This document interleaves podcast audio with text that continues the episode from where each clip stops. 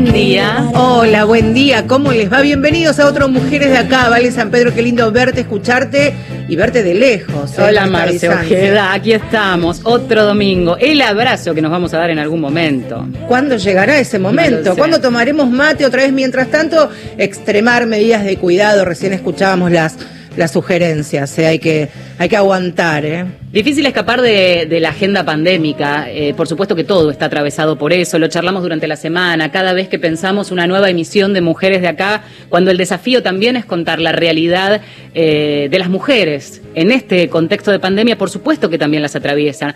y hoy decidimos hablar de, de un grupo de mujeres invisibles, de un, de un sector, de varias comunidades invisibilizados, estamos hablando de los migrantes en Argentina, pero por supuesto enfocado a las mujeres en este programa. Este contexto de, pandemia, siempre los, los desempleados, los precarizados, quienes no tienen un trabajo formal y que por supuesto en estos cuatro meses vieron de alguna manera limitado el ingreso en, económico en sus familias y las personas que no tienen un trabajo registrado. Y si encima sumamos pertenecer a grupos y ser una persona migrante y que llegó incluso a la Argentina no hace mucho tiempo, situación que se complica muchísimo más y que te convierte en una persona recontra vulnerable. Trabajo informal, decíamos, además paralizado por el aislamiento, imposibilidad de acceso a planes de ayuda, la situación de los papeles, de todo eso vamos a hablar en un contexto en el que, si hablamos de que el 64% de la población migrante en la Argentina son mujeres y jefas de hogar,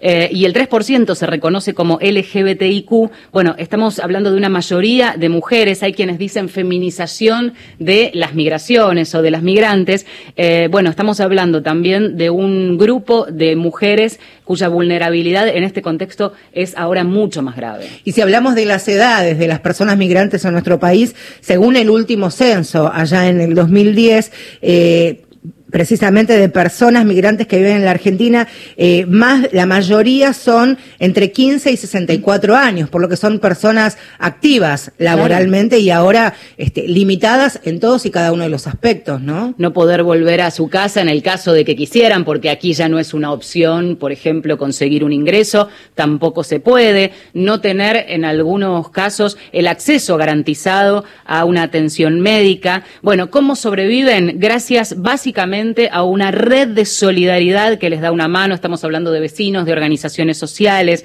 de centros comunitarios. Em, y en ese sentido es muy importante también visibilizar a través de un medio público y federal como es Radio Nacional. Según la ONU, casi el 4,7% de la población que vive en nuestro país es población migrante, más de 2 millones de personas. De esta manera la Argentina se posiciona a nivel global entre los 30 primeros países por la cantidad de migrantes que tiene en su vasto y extenso territorio. Lourdes Rivadeneira es referente de la red de migrantes y refugiados de Argentina y le damos la bienvenida a mujeres de acá. Lourdes, Valeria y Marcela, ¿cómo estás? Buen día. ¿Qué tal? Buenos días, Valeria y Marcela. Muchas gracias ¿eh? por la comunicación. Ayúdanos a entender cuál es la situación hoy con el contexto de la pandemia, en números, en características, en cómo se está viviendo y cómo se intentan organizar para dar respuesta a, tanta problemática.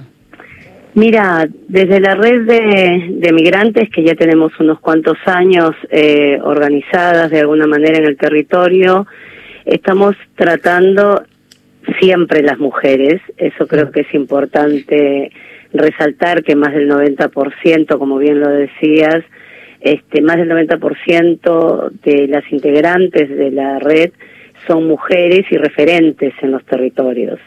Sí, son de alguna manera quienes se pusieron al hombro, eh, bueno, esta esta manera de asistir a, la comunidad eh, de todas las nacionalidades, ¿no? Eh, la pandemia nos encuentra eh, lamentablemente en una situación bastante eh, de vulnerabilidad debido a que mm, durante los cuatro años anteriores la comunidad migrante no pudo acceder a la documentación.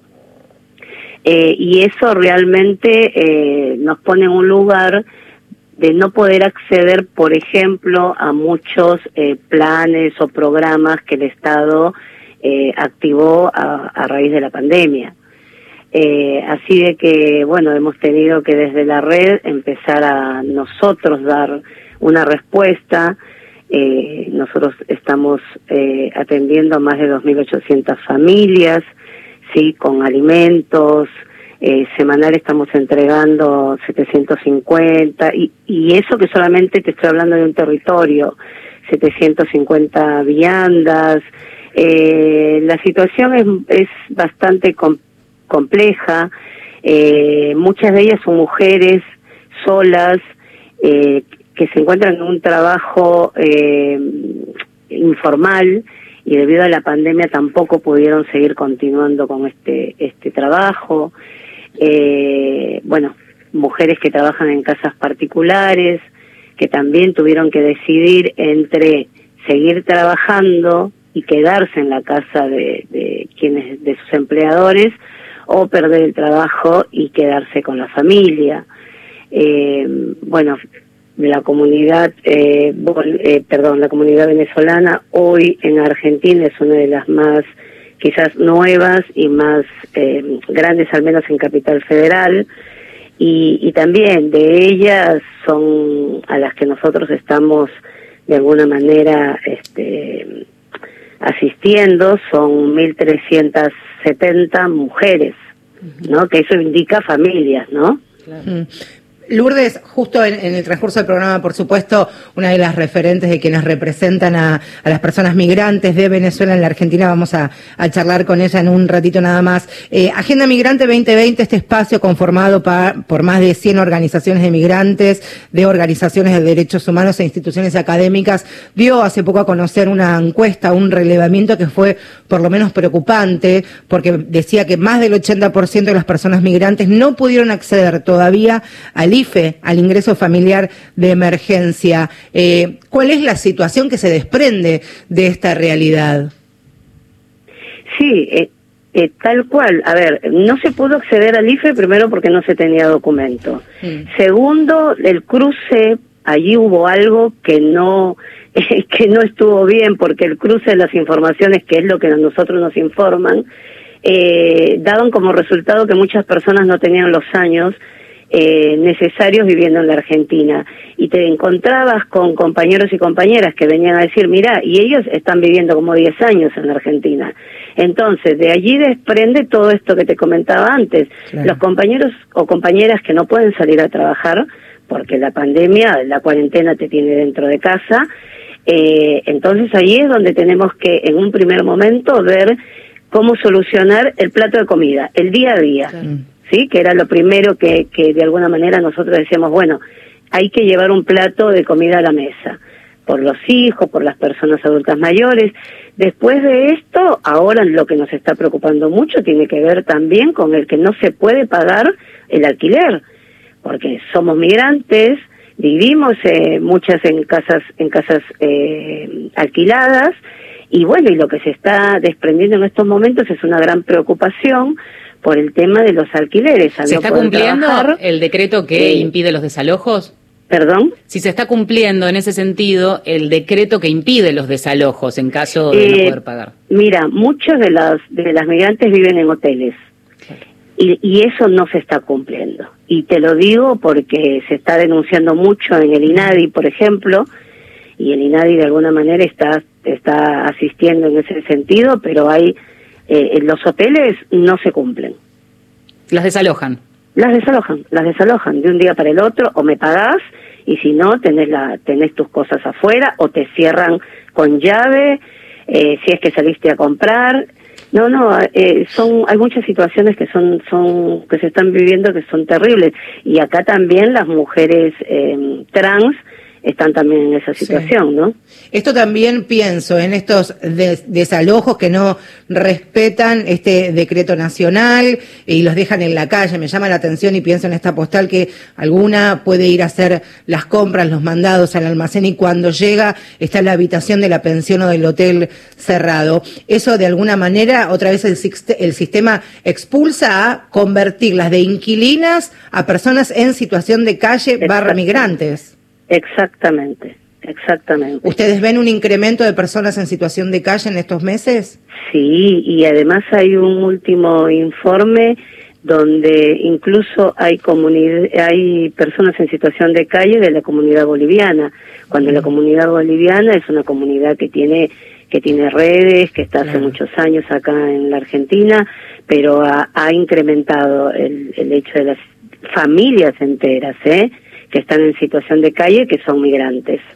Ahora, em, a, partir del el trabajo que ustedes hacen como un espacio también articulado y que puede dar respuesta y que puede interactuar con otras em, instituciones, eh, formales incluso, ¿se puede de alguna manera generar un puente para contar esa realidad y que eh, se pueda dar una respuesta? E, esta situación, me quedo con esta idea de eh, aquella persona que desde hace años vive en la Argentina, que por una cuestión y, y, decímelo vos, si por desidia, por este, no ser un sector totalmente este, invisibilizado, no lograron su documentación y hoy no pueden demostrar como para acceder a un beneficio que sí los ampararía porque cumplen con esas condiciones requeridas.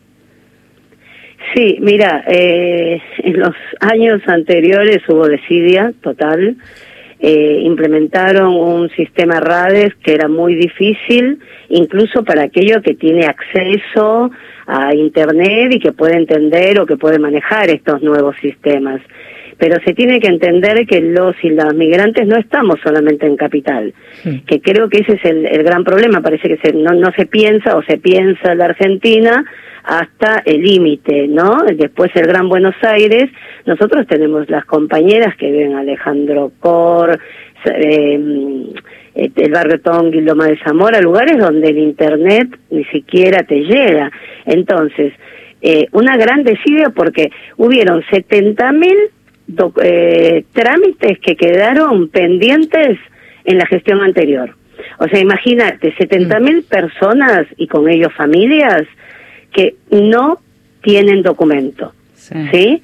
Entonces, el, ese gran número es increíble. Nosotros al inicio del año empezamos, tuvimos una reunión junto con Agenda Migrante, con la Dirección de Migraciones.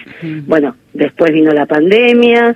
Ahora estamos articulando con el Ministerio de la Mujer, porque, eh, como te decía, más del 90% que con quien nosotros eh, militamos y trabajamos eh, son mujeres, así que con el Ministerio de las Mujeres estamos articulando el tema de, por ejemplo, cuando quedan en situación de calle, el tema alimentos, bueno, y ahora también tratando de articular con algunos eh, algunos programas con el Ministerio de Desarrollo, como que se va creando allí una red, pero bueno, en el mientras tanto, a ver, esto no es, el cambio no es estructural, digamos, ¿no?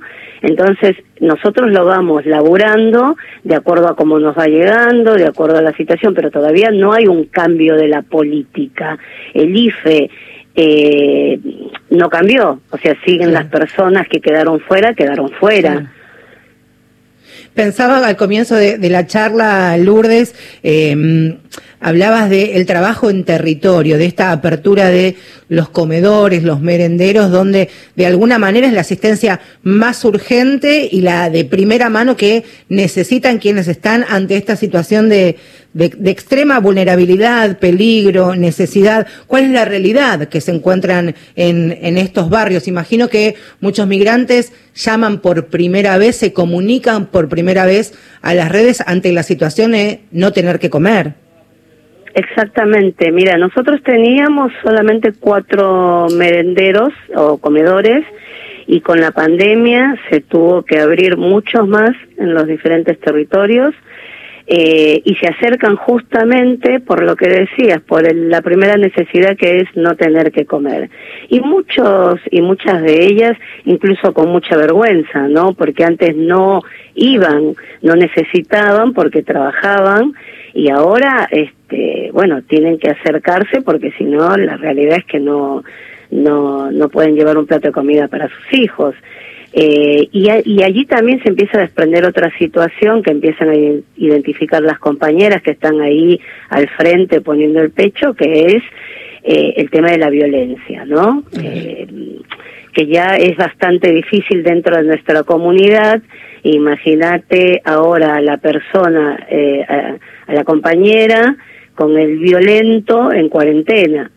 Eh, que es otra problemática que empezamos a ver dentro de nuestra de nuestra comunidad y que también la referente territorial de alguna manera tiene eh, tiene como muchos roles, ¿no? No solamente el levantarse temprano, preparar la comida para todos los, los que se asisten, sino también tener allí como una mirada de alguna manera muy, muy eh, eh, crítica o, o, muy especial para ver qué es lo que está sucediendo con las compañeras que a veces no te lo quieren decir, pero quizás eh, poder identificar en, en, su rostro o en algún en, en, en algunas palabras la situación que está viviendo en ese momento, ¿no? Sí, Lourdes quería aprovechar a preguntarte sobre otras violencias, además de esta violencia de género y doméstica dentro de un ámbito hostil para cada una de, estas mujeres, si aparece otro componente eh, como la discriminación y la violencia policial, que son cuestiones de las que ya hemos hablado y me imagino que pueden también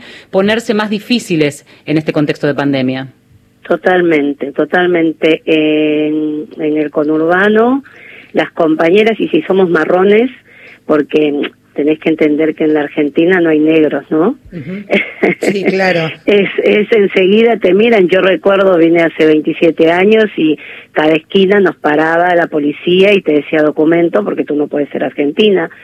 Eh, y entonces ya nuestros rasgos, ¿no? Nuestra corporalidad de alguna manera eh, hace que en cada esquina te, te paren. Las compañeras nos, nos comentan eh, que justamente saliendo, te hablo de las de Lomas de Zamora, por ejemplo, ¿no? Saliendo para ir a, a comprar, queriendo ir a, a buscar eh, alimentos, enseguida las paraban, enseguida las paraban las la policía, le decía que no podían salir, a pesar de decirle, mira, somos de un merendero, estamos yendo, somos de alguna manera, estamos asistiendo, le pedían documentos y de una manera muy violenta, ¿no? Porque no es que te piden el documento y, nada más, sino que te paran, te, te, cachean, como, o sea, por el simple hecho de nuestro fenotipo ya somos delincuentes, ¿no? Que eso también de alguna manera...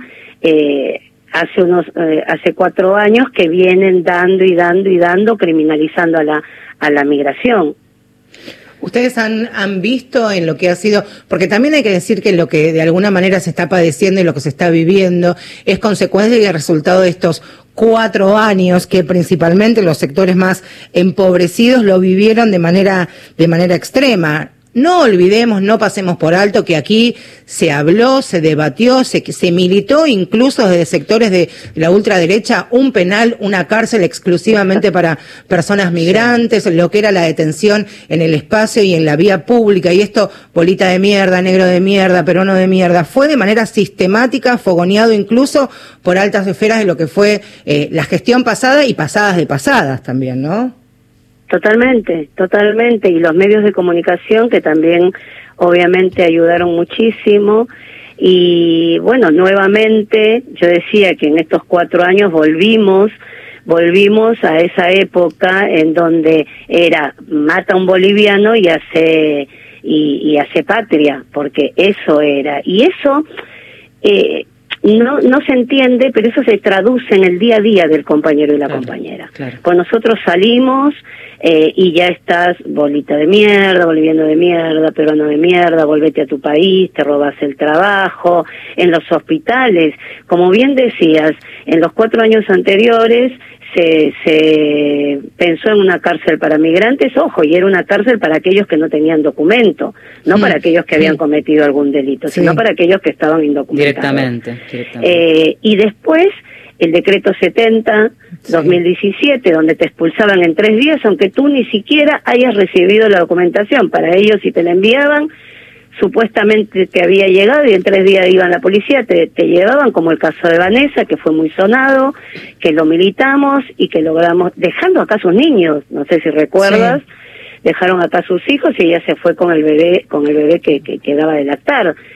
Eh, eso se militó y se, se logró que ella después vuelva. Pero todo eso generó en la sociedad, eh, bueno, el chivo expiatorio siempre es la comunidad migrante, ¿no? Entonces hay que culparle a alguien de, bueno, todas estas políticas de hambre y siempre somos los y las migrantes. Lourdes, te agradecemos mucho este contacto con Mujeres de Acá. Por supuesto que quedamos en contacto y cualquier iniciativa en donde necesiten algo de difusión, cuenten con nosotros. A ustedes muchísimas gracias por darnos este espacio para que se escuchen nuestras voces. Un fuerte abrazo. Hasta luego. Lourdes Rivadeneira, referente de la Red de Migrantes y Refugiados de Argentina. Ella es Natalie Hassim y la canción se llama Inmigrante. Vivo la vida con la bandera pegada al pecho como un emblema. Abrí la puerta, hacha camino, buscando un sueño como destino.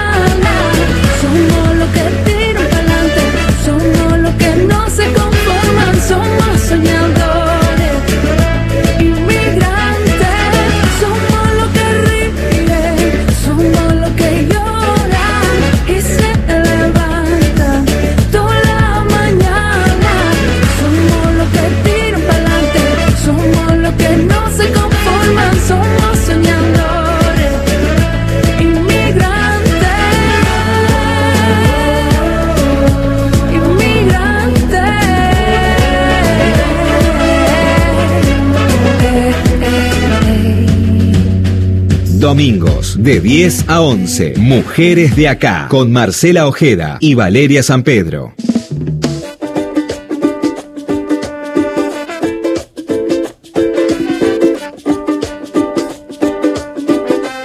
Son distintas las comunidades que habitan, eh, comunidades migrantes que habitan nuestro país, pero las realidades, sin embargo, son parecidas, ¿no? De eso hablábamos hace un ratito y vamos a seguir desarrollando hasta las 11 de la mañana. Eh, la realidad que, que, duele, ¿no es cierto? Y, y, que intentamos visibilizar para dar algún tipo de respuesta o generar un nexo como medio de comunicación para eh, habilitar el debate también, ¿no? Me parece interesante esta foto como parte de toda la película que nos aportaba Lourdes, de no pensar solamente en las comunidades migrantes, principal, principalmente las mujeres, en la capital federal o incluso en el primer cordón del conurbano. Y con respecto a esta encuesta, este reglamento que se hizo de Agenda Migrante 2020, y lo que tiene que ver con el día a día, con el acceso, por ejemplo, a la tecnología, a lo que es Internet, eh, este relevamiento da cuenta que cerca del 23% de las personas que respondieron a esta encuesta no tienen acceso a Internet en su casa. ¿Eso qué le dificulta? Poder acceder a realizar cualquier tipo de trámite, cualquier tipo de solicitud, incluso para que los niños y las niñas y los adolescentes puedan ser parte de lo que es esta educación virtual desde hace cuatro meses. Y ahora todo se maneja por allí. Claramente. Porque aún teniendo la documentación para tramitar el permiso de circulación, para hacer tus clases virtuales si los chicos estaban escolarizados, etcétera. Em, Chana Mamani es la que vamos a escuchar ahora, nos envió un parte de situación. Ella integra el colectivo Identidad Marrón, hijos y nietos de indígenas y campesinos reunidos para discutir el racismo estructural en el contexto latinoamericano. El impacto de COVID-19 y lo que estamos atravesando ahora eh, ha mostrado y está mostrando la gran desigualdad que existe en la población migrante racializada y particularmente en mujeres lesbianas, trans, trabas, travestis y no binarias migrantes racializadas. Digo esto porque me parece relevante nombrar la existencia de estas corporalidades y estas identidades a las que eh, estructuralmente sí afecta la pobreza, las dificultades para acceder a derechos por no estar regularizadas y las medidas implementadas por la gestión anterior en cuanto a eso, la persecución existente. Y por el otro lado, este, porque de alguna manera son quienes sostienen, sostenemos esa economía informal que existe en, en el Gran Buenos Aires y en Capital Federal particularmente con la comunidad o colectividad boliviana, tenemos la otra problemática que es el golpe de Estado del de noviembre de 2019 hasta ahora, con un gobierno de facto, con medidas claramente de abandono por parte del Estado hacia una población indígena, originaria campesina, rural, y en donde hoy de manera exponencial se está evidenciando todo esto llegan una población de más de 10 millones de personas o alrededor de 10 millones. Hay hasta la fecha más de 40 o 50 mil contagios y este, más de 2.000 personas fallecidas y una persona así circula en las partes rurales que se han urbanizado, una cierta parte como el Alto, ves en las calles cuerpos, ya el sistema sanitario está colapsado, las funerarias ya no dan más abasto y esto genera el desplazamiento eh, y ha generado, digo, hay muchas personas que han quedado, eh, que son residentes de Argentina y han quedado en Bolivia y otras que han venido de Bolivia y se han quedado acá donde no han podido tener un retorno posible. También tenemos este, compatriotas que han, que están en situación de calle por esta problemática. Hay un conflicto ahí eh, que, nos impacta, digo, a nivel regional y en donde realmente la situación es muy difícil. Y en cuanto a, al género o a la identidad de género también, esto sí tiene toda una magnitud preocupante. Por eso, este, desde los espacios donde estamos, sí lo que creemos y es necesario es que haya políticas públicas con una perspectiva interseccional, con una pertinencia cultural. En lo que respecta a, mi comunidad y, colectividad, es, es triste, doloroso, digo, porque nos me toca cerca tener que atravesar estas situaciones de estar en plena dictadura y donde haya una pandemia. Mujeres de acá, Marcela Ojeda y Valeria San Pedro, por Nacional. Vidas Prestadas, este programa sobre libros y sobre mundos posibles. Vidas Prestadas, Inde Pomeraniec. Claudia Piñeiro, autora de Catedrales. Tantos libros, Claudia. Siempre tus libros además llegan como con una cierta regularidad. La escritura es ontológica, que uno no es la misma persona si escribe o si no escribe. Lunes, desde las 0.30. Yo siento que es algo que viene como formateado en el ADN en un punto, esa necesidad de escritura, de expresarte con la palabra escrita. Y cuando pasa el tiempo y no lo haces, te empezás a sentir salido del eje, por decirlo de alguna manera. Por Nacional, la radio pública. Desde La Quiaca, Ushuaia y desde la cordillera al mar. Radio Nacional. La radio pública tiene, tiene llegada.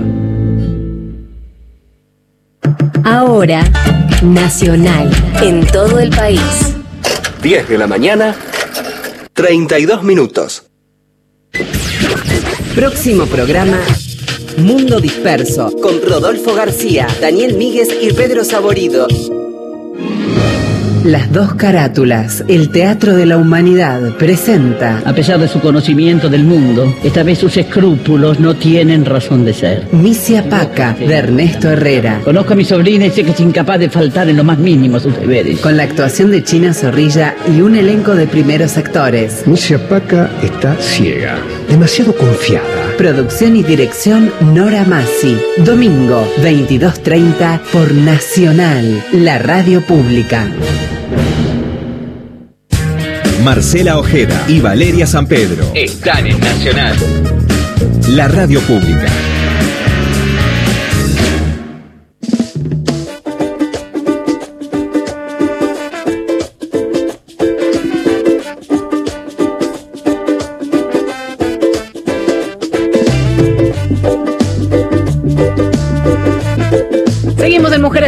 Hasta las 11 de la mañana hablando de la realidad de las mujeres migrantes en este contexto de pandemia. Algunos datos que repasamos y leíamos. Desde que empezó el aislamiento se incrementaron un 90% las consultas por alimentos y acceso a programas sociales.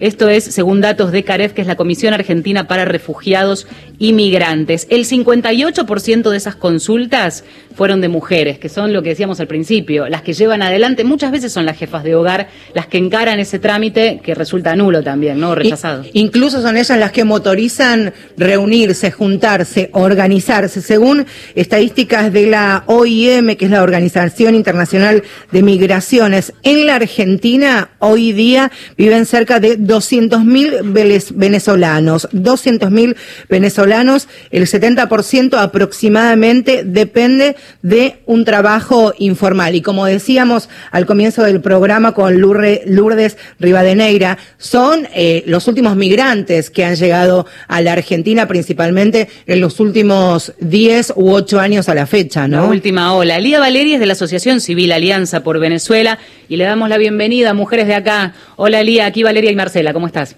Hola Valeria, hola Marcela, ¿cómo están? Bien, a ver, contanos un cuadro de situación, eh, actualizanos los datos, si es que tienen datos actualizados, de en qué situación ha quedado la comunidad cuando arranca el aislamiento hace ya cuatro meses y piquito. Bueno, este, primero que todo, muchas gracias por la invitación. Este, sí, eh, ha sido una situación muy compleja. Hemos tenido que solicitar un poco de asistencia con agencias de, de la ONU, como son ACNUR y OIM, para poder canalizar ayuda a estas personas que lamentablemente han quedado sin, sin entrada monetaria para su sustento. Las cifras realmente, digamos que no las tengo, pero sí superan el 70%, porque de la última migración, digamos que yo llamo esta última migración la que ocurre hace dos años hacia acá, que migran familias enteras eh, y dependen muchísimo de la economía informal. Eh, nosotros hemos tratado de canalizar a través de CARES también asistencia no solo alimentaria y de artículos de limpieza, sino también asistencia psicoemocional, porque esto, además de migrar, eh, sumarle esta situación, es muy complejo, muy complejo. Elía, cada comunidad migrante en la Argentina, por supuesto, tiene eh, sus particularidades. Primero, lógicamente, por el lugar de, de donde son, donde nacieron, con sus culturas, con sus particularidades. Y aquí llegan a la Argentina. Pensamos uno cuando comenzamos a, a saber que eh, familias de venezolanos habían elegido la Argentina como su nueva casa, por supuesto supimos de profesionales universitarios, después los comenzamos a ver a los más jóvenes principalmente en lo que es mensajería, motomensaje, lugares de gastronomía, bares, restaurantes, muchos lugares de, de estética. ¿Cuál es la realidad hoy de todas estas personas que están fuera del sistema por el contexto de la pandemia? Mira, es muy crítica. Hemos tenido que canalizar este asistencia a muchos peluqueros. Por suerte ya este se está abriendo el rubro un poco. Eh, muchos, digamos que los chicos que trabajan en mensajería y los no tan chicos porque hay adultos mayores. Adultos mayores llamamos nosotros mayores de 55, trabajando en bici, en mensajería. Digamos que este rubro no paró, pero les afecta un poco el, el la, eh, que son un poco más vulnerables, Claro. están más expuestos. La comunidad venezolana no sabe lo que es el frío y nosotros hace un- unos cuatro años para acá empezamos a hacer jornadas de entregas de abrigos también, junto con compañeros con otras organizaciones como ASOBEN, por supuesto, y este porque nos dimos cuenta que se estaban enfermando, bien, venían con lo que traían puesto, con ropa de verano, y se estaban enfermando incluso llegar a la muerte de frío. Ahora, justo ahora estamos en una jornada que se llama Bien Abrigado 2020, donde estamos, gracias a ACNUR y la Unión Europea, entregando frazadas y algunas camperas para, para estos chicos que trabajan en la calle. Con la gente que quedó sin empleo, sí, también se canaliza a través de OIM y la Cruz Roja, cajas de alimentos y, y bueno, nada, planificando, replanificando lo que es el 2020 para tratar de de hacer eh, jornadas de inserción laboral que se está haciendo un poco cuesta arriba. Claro. Eh, pensaba también en lo que veníamos hablando desde el principio del programa en relación al acceso a, primero, papeles y una vez que están los papeles o aún teniendo papeles, el acceso a eh, los, los planes de ayuda, como por ejemplo el IFE. ¿En qué medida está funcionando, teniendo en cuenta este contexto que contaba Marcia al principio, ¿no? De, de que ha sido la comunidad venezolana la última ola de inmigración y quizás la que está más floja en el sentido de estos trámites que se vinieron haciendo eh, muy lentamente o casi nulos para algunos. Sí, yo diría que nulos, este, muy poca gente fue beneficiada, incluso eh, tenías que tener más de dos años en el país y algunas personas que tenían cinco o seis años tampoco resultaron beneficiadas. O sea, el trámite migratorio para nosotros es importantísimo, es una de las cosas que nosotros también apelamos a hacer una migración responsable y que solicitamos mucha ayuda de, del Estado y de, y de los gobiernos regionales para que esto se agilice, porque sin documento, ¿cómo trabajas? Entonces, no puedes conseguir un empleo formal, siempre será un empleo informal y el venezolano se preocupa mucho por eso, ¿sabes? Porque la mayoría son profesionales universitarios y su meta es insertarse en el área para la que estudió, para la que se preparó y todas estas cosas. El, el sistema es muy lento muy lento lamentablemente. No sabemos si es por esta oleada tan grande que colapsó el sistema o no sé cuál sería la otra razón, pero sí apelamos a que estos sistemas sean mejorados para poder insertar más rápidamente a la, a la población, a la comunidad de manera legal y después a, la obtención de un empleo digno. Aquí en, la Argentina y por amplia mayoría, eh, la, la población de migrantes es, eh, como decíamos, en su mayoría mujeres. ¿Qué es lo que pasa con las migrantes, las venezolanas que están viviendo aquí? Segura mucho, muchas habrán venido con sus familias, con sus hijos, pero otras también habrán venido solas a la Argentina.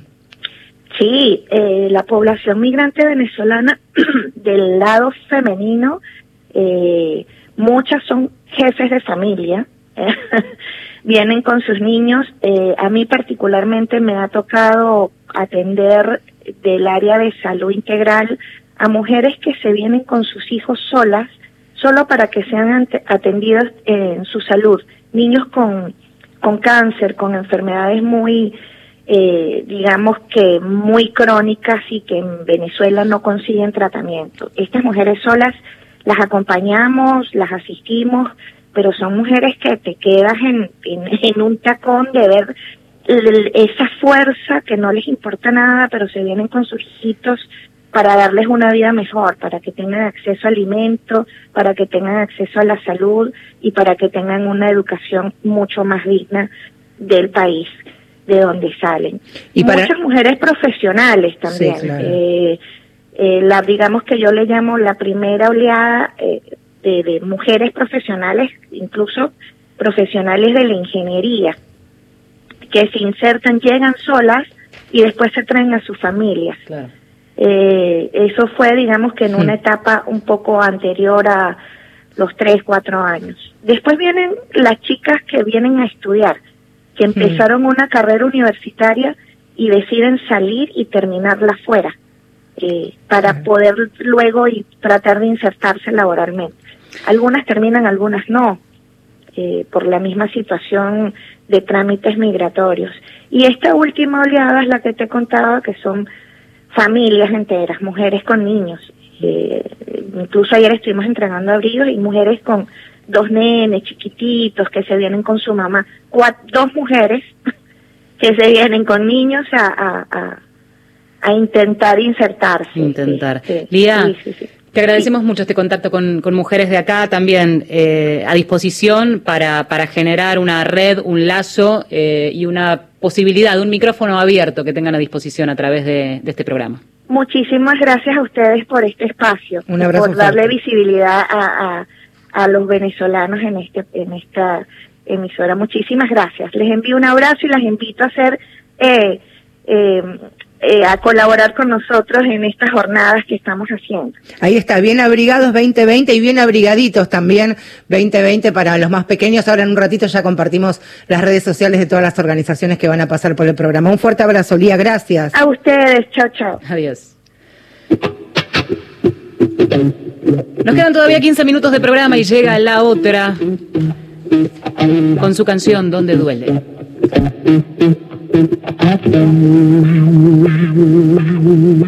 Este mundo injusto no se va a parar. No rendirse nunca es algo que solo decimos cuando estamos rotas. Cuando estamos rotas. Y me rompen estos días de verano respirar y recordar a compañeras que respiran entre rejas. Y el dolor se me disfraza de vacío existencial, pero no, no, no. Hay que tirar palanca aunque se escondan las ganas. Se me confunden mil motivos para amar la vida y odiar este sistema cruel. Y un abismo se abre a veces cuando me quedo sola. Ah, ah, ay. Cuando me quedo sola. Ah. Cuando me quedo sola. Ay. Hace ya tiempo que la guerra entró en mí, porque su violencia se me metió dentro. Tanto que a veces los antidisturbios ya los traigo puestos y las balas que me matan no están fuera de mi cuerpo. Poco a poco voy mirando cada parte, voy sanando cada herida, voy llenando cada hueco. Y entre todo lo que pasa ando queriendo recordar que lo nuevo siempre viene lento. Llega lenta la calma, va rozándome como el viento. Voy llenándome de lo que fui, de lo que hago para beber del tiempo. Busco amarme sin chantajes para poderte dar lo bueno de mí. Y donde duele solo trato de no huir, donde duele voy creciendo. Oh, oh, oh. Donde duele voy creciendo.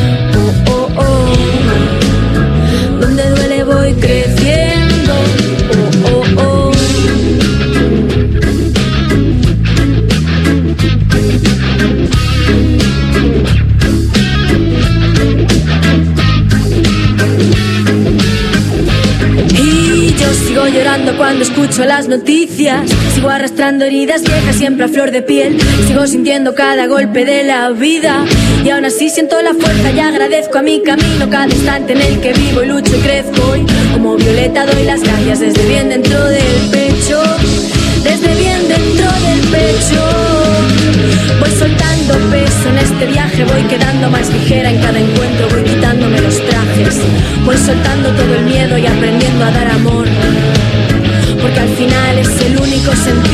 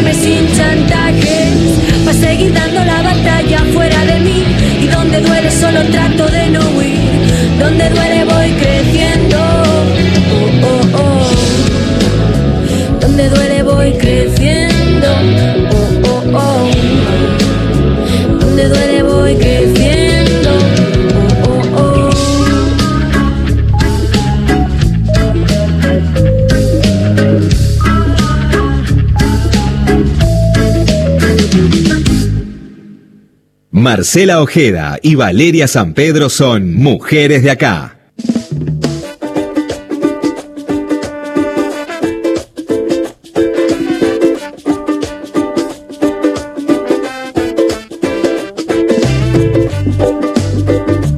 Seguimos hasta las 11 de la mañana como cada domingo en este Mujeres de acá y este para esta edición nos propusimos desde las 10 hablar de este contexto, por supuesto, como venimos haciendo desde el comienzo del aislamiento de la pandemia, pero cómo este encierro afecta principalmente a los migrantes. Y dentro de este enorme universo de migrantes que hay en la Argentina, principalmente a las mujeres que organizadas en distintas valga la redundancia, organizaciones fueron promoviendo distintas acciones para ayudar principalmente a quienes más los necesitan porque están bajo relaciones de, de, trabajo informales, precarizados, sin incluso la posibilidad de acceder a los beneficios de ayuda social por parte del Estado, como el IFE, porque este bono de 10 mil pesos para autónomos y monotributistas, como requisito tenés que tener dos años de residencia, a pesar de que tres de cada día, perdón, uno de cada tres personas que aplicaron para el IFE no lo pudieron claro, cobrar. Claro, y a eso le tenés que sumar lo que veníamos hablando también,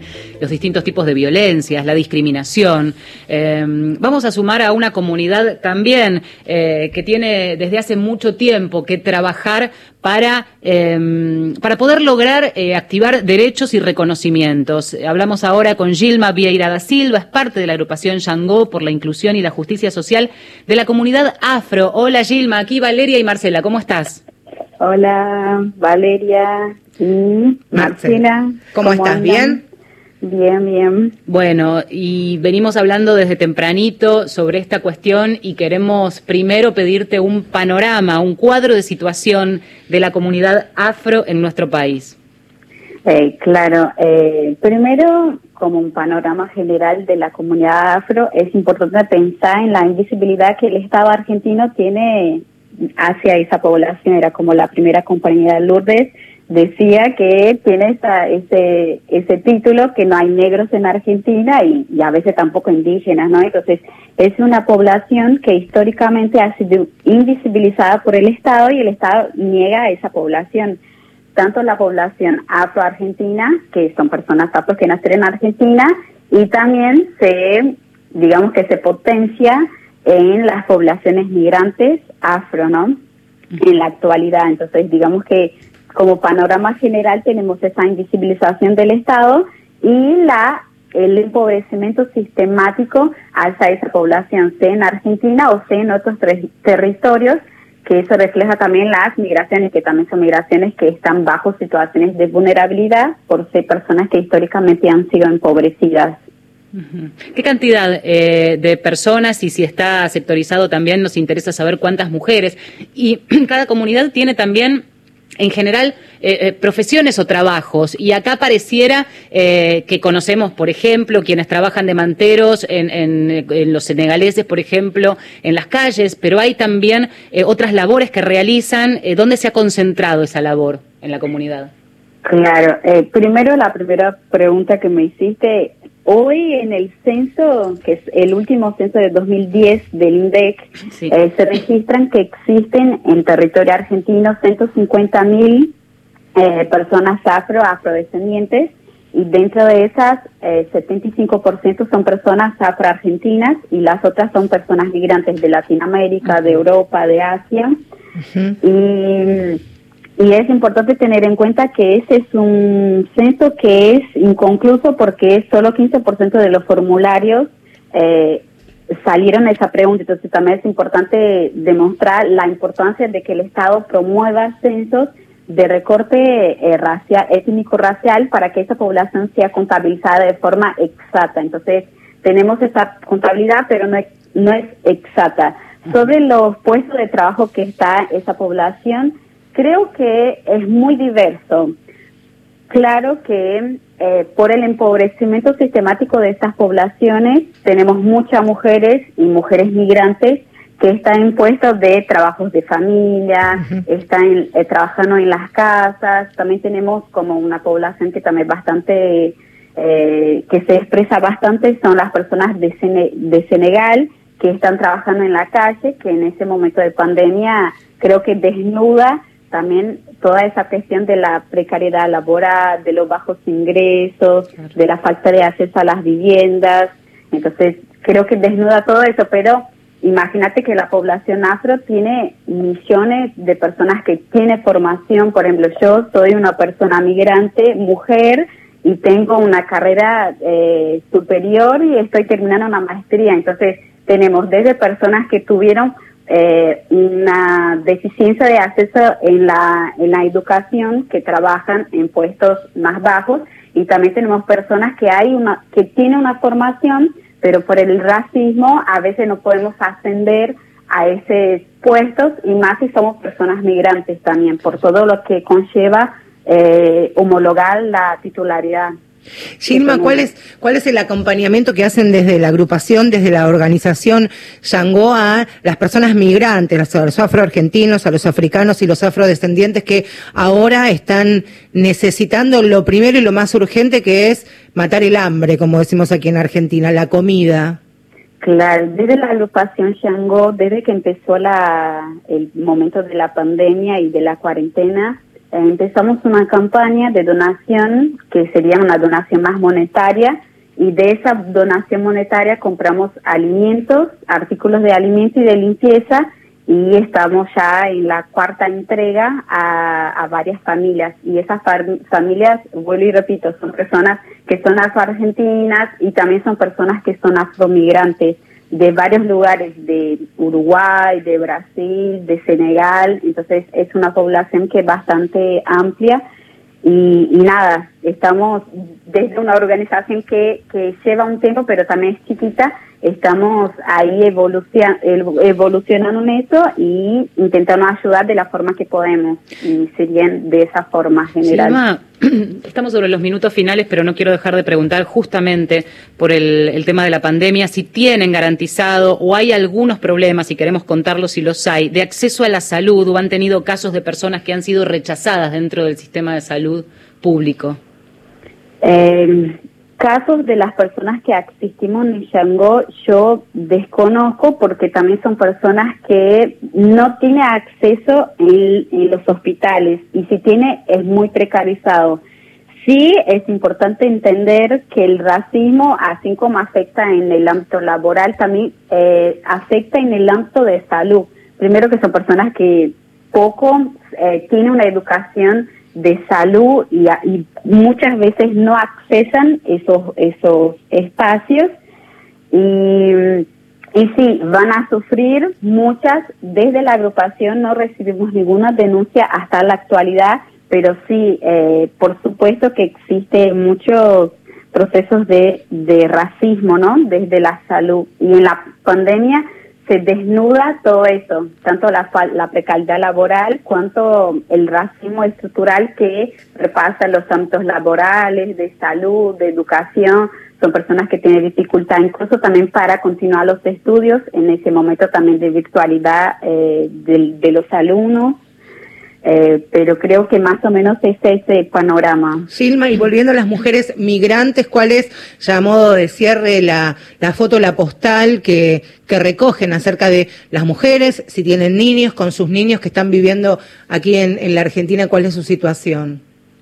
Y son jefas de hogar eh, que tuvieron salida laboral porque también tuvieron que elegir entre estar en su casa o entre estar trabajando Muchas se quedaron en su familia, muchas también fueron eh, despedidas, eh, como que la echaron del trabajo, y muchas también dejaron de trabajar porque trabajaba en la calle. Entonces, eh, ese también es el panorama que también tenemos que pensar. Y también, como decía la primera compañera, son mujeres que muchas no pudieron lograr el acceso al IFE y ahí se potencia también las situaciones de vulnerabilidad social que viven estas familias y esas jefas de hogar.